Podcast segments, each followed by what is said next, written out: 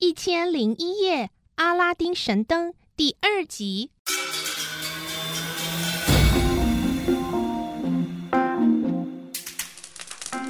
叔叔对着燃烧的树枝撒香粉，念咒语。突然一声巨响，地面竟然裂开了，从地里出现了一块巨大的石板，石板中央还有一个铜环。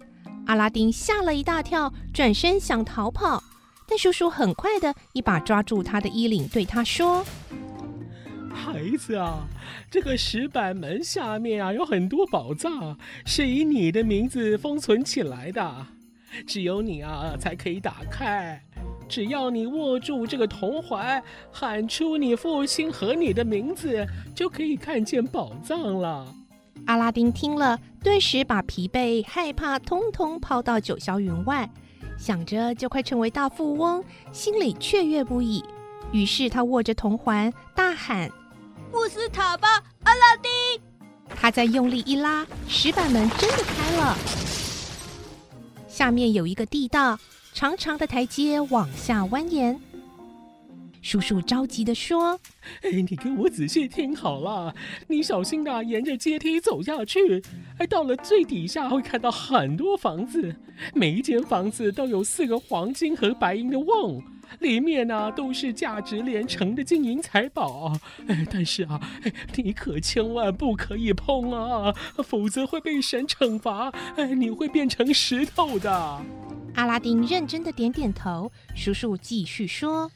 你啊，继续向前走，走到了第四间屋子的时候，会发现有一道门。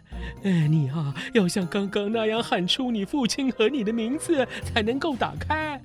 进去之后，哎，就有一座花园，有很多珍奇的花果植物。哎，但是啊，你千万不能碰它们呐！哎，要继续往前走，哎，你就会看到一间富丽堂皇的大厅。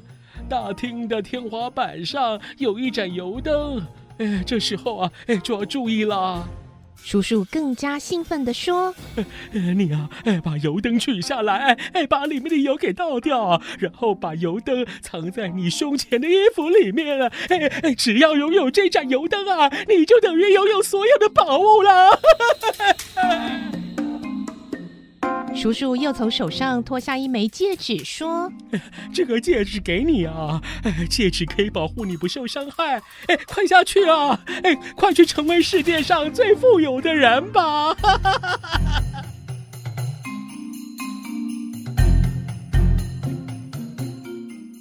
阿拉丁按照叔叔的指示，真的顺利拿到油灯了。当他沿着原路要返回的时候，到了花园，他放松了心情。漫步在美丽花草中，还摘了一些果子，拿了一些玻璃珠子。他当时并不知道，那其实是真的钻石和珍珠呢。他怕耽误太久，叔叔会骂他，于是一口气的跑出了地道。当他爬到最上面的阶梯时，发现这级阶梯似乎比其他的高很多。他身上的东西太多，爬不上去，只好对着地面上的叔叔大喊。叔叔，请拉我一把，我上不去了！叔叔回答：“阿拉丁啊，你先把油灯给我，这样你也减轻了一些负担，我比较好拉你上来啊。”阿拉丁看了看身上，刚刚为了装那些宝物，油灯已经被他挤到袋子的最底层了。不行啊，叔叔，我没办法给你油灯。最后这一级阶梯太高了，嗯，你只要拉我一把就好，我就可以给你油灯了。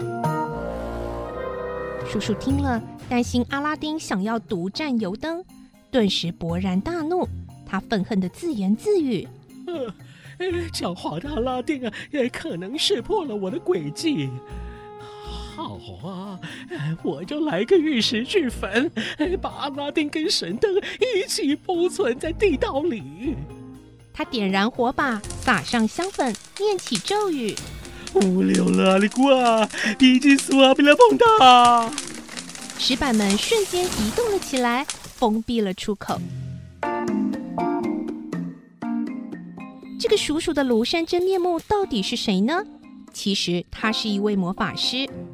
前些年知道了这座山有巨大的宝藏，还知道最珍贵的就是那盏看似普通，其实拥有神奇魔力的油灯。后来，他也透过法术知道了阿拉丁的家族和宝藏的事情，所以精心策划这场骗局，为的就是达到最后的目的，拿到神灯，成为神灯的主人。